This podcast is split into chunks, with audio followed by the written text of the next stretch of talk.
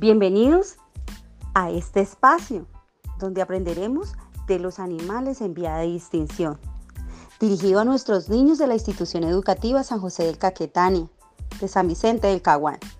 Se considera que son una especie que si no cuidamos desaparecerán de la faz de la Tierra. Aproximadamente tenemos 5.200 especies que están en peligro de distinción. Sí, entre ellas encontramos el cóndor andino, ese que representa nuestro escudo.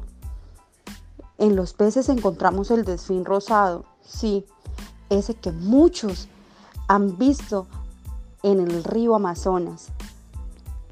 En los reptiles encontramos nuestra tortuga, la del caguama, sí, esa que vemos en las playas y en los mares.